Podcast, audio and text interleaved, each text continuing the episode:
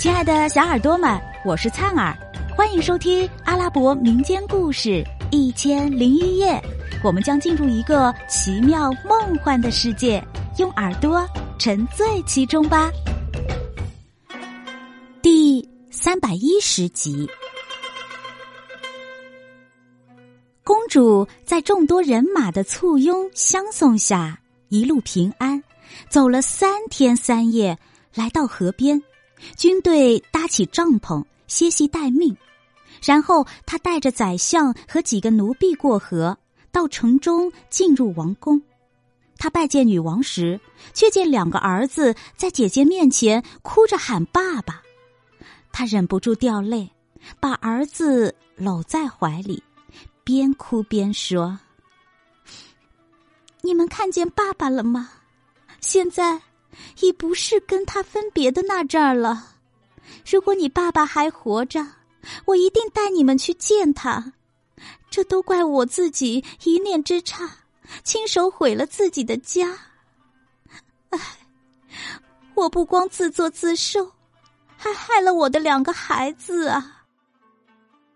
他姐姐听了，气得不理他，还破口大骂：“你这两个儿子是哪来的？”你背着父王嫁了人，哼，就活该被重重的处罚，让你尝尝苦头。如果你背着我们结了婚，那你为什么抛弃亲夫，带着儿子逃走，让别人妻离子散呢？你藏着孩子，以为我们不知道吗？安拉无所不知，他把你的秘密丑事都揭穿了。他咒骂完毕，派人将那伦打得鲜血淋漓。然后给他戴上脚镣手铐，将他吊在房梁上，关在监狱里。之后，他写信报告国王：“父王陛下，在我这儿发现一个年轻男人。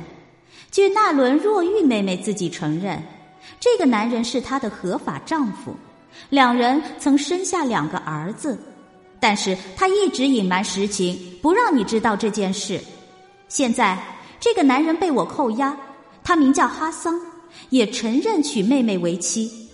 但在不久之前，妹妹擅自携带孩子抛弃他而逃走，临走时对他母亲说：“等你儿子回来，他舍不得我，想和我见面，请你告诉他，叫他上瓦格岛去找我。”我捉住哈桑后。令舍瓦西赶往京城，假装邀妹妹来我处玩耍。现在他已如约来到我这儿。我命令舍瓦西先带妹妹的两个儿子前来见我。孩子们果然来了。那个叫哈桑的男人一见两个孩子，彼此相认，可以肯定他是两个孩子的生身父亲，妹妹是他的妻子。父王，女儿，我认为这个男人不会撒谎。说的是实话，而这一切丑事全由妹妹一人引起。女儿，我为了保全我们皇族的声誉，对妹妹的这种欺诈行为痛心疾首，已对她严加惩罚，把她囚禁起来。特此写信禀告父王，静候父王裁夺。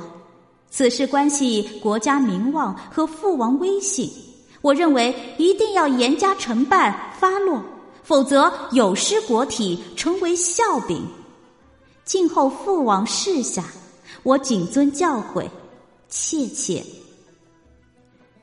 女王努拉胡达把信交给使者，命令他马不停蹄的送往京城。